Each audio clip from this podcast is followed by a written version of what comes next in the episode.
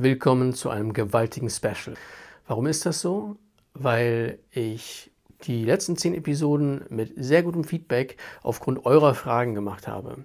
Äh, es gab Fragen, die mich über WhatsApp, Instagram, Facebook erreicht haben und die alle so diesen Mainstream Themen entsprochen haben. Bedeutet, das waren Sachen, die gehen jeden was an, ob er mit Selbstverteidigung anfängt, ob es ein erfahrener Polizeitrainer ist, ob es jemand ist, der im Privatfeld schon mal Probleme mit Gewalt hatte. Das beweisen sozusagen die Likes. Jetzt gibt es ein paar Fragen, die mir gestellt wurden, die nicht in diese Mainstream-Kategorie passen. Das waren Fragen, die sich persönlich an mich gerichtet haben oder die so das ja, Thema Werbung so ein bisschen betreffen könnten. Und für mich war jetzt die Frage, übergehe ich diese Fragen oder mache ich die auf eine Weise zum Teil des Podcasts, die der Community keinen Sonntag wegnimmt. Ja, das ist jetzt hier mal ein Versuch. Diese Specials würden unregelmäßig erscheinen. Diese erste Episode fragt direkt nach einem extrem intimen Thema, nämlich nach meiner schlimmsten Gewalterfahrung.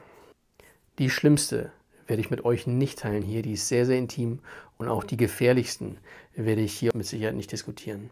Ich werde euch aber einen guten zweiten Platz anbieten und natürlich äh, verfolge ich damit auch wieder ein Ziel, nämlich, kann ich euch direkt geben, Gewalt ist eine sehr individuelle Sache, genauso wie Leid. Entsprechenderweise wollen wir jetzt von Gewalt und Selbstverteidigung nicht immer in starren Szenarien, hey, du hast meine Freundin angeguckt und sowas denken. Nee, es geht subtiler. Hier meine Geschichte. Und zwar würde ich sagen, war ich so zwischen acht und zwölf Jahren alt, das ist schon sehr, sehr lange her.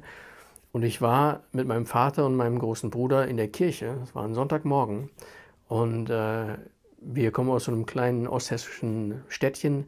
Da ist das absolut in Ordnung, wenn die Kinder alleine nach Hause gehen. Und der Weg, der war noch grob anderthalb Kilometer, also nichts Dramatisches.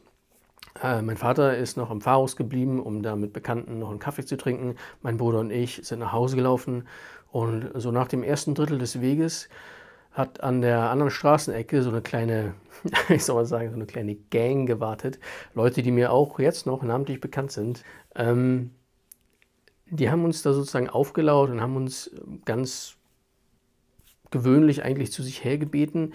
Sind wir auch hingegangen. Und dann äh, haben sie eine massive Gewalttat an uns verübt. Und zwar eine, die eher so auf der psychischen Ebene so richtig zeckt. Und zwar ähm, haben sie uns nicht verprügelt, sondern sie haben unter Androhung von Gewalt meinen Bruder gezwungen, mich zu verprügeln.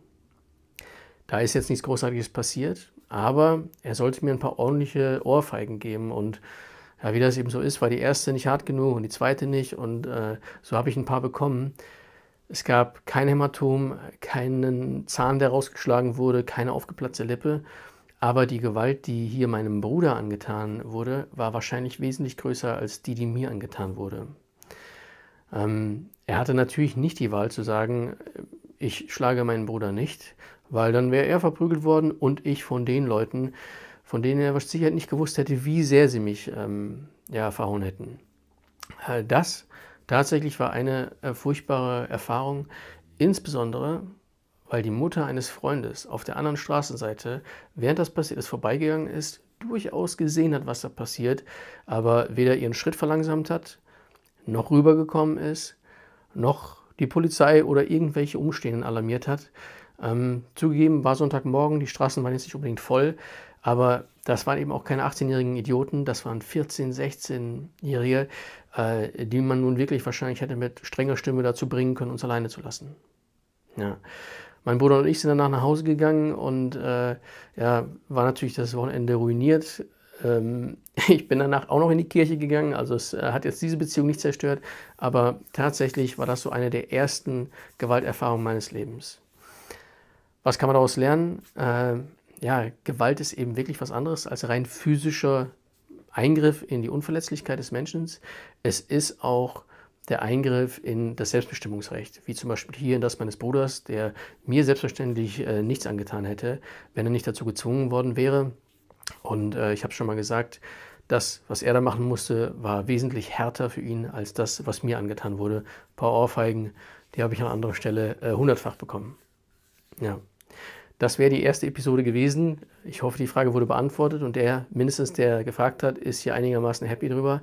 Ähm, guckt bei brodalagruppe.de vorbei für neue Seminare. Die besten von euch sehe ich im Kurs. Danke für eure Aufmerksamkeit und bis zum nächsten Mal.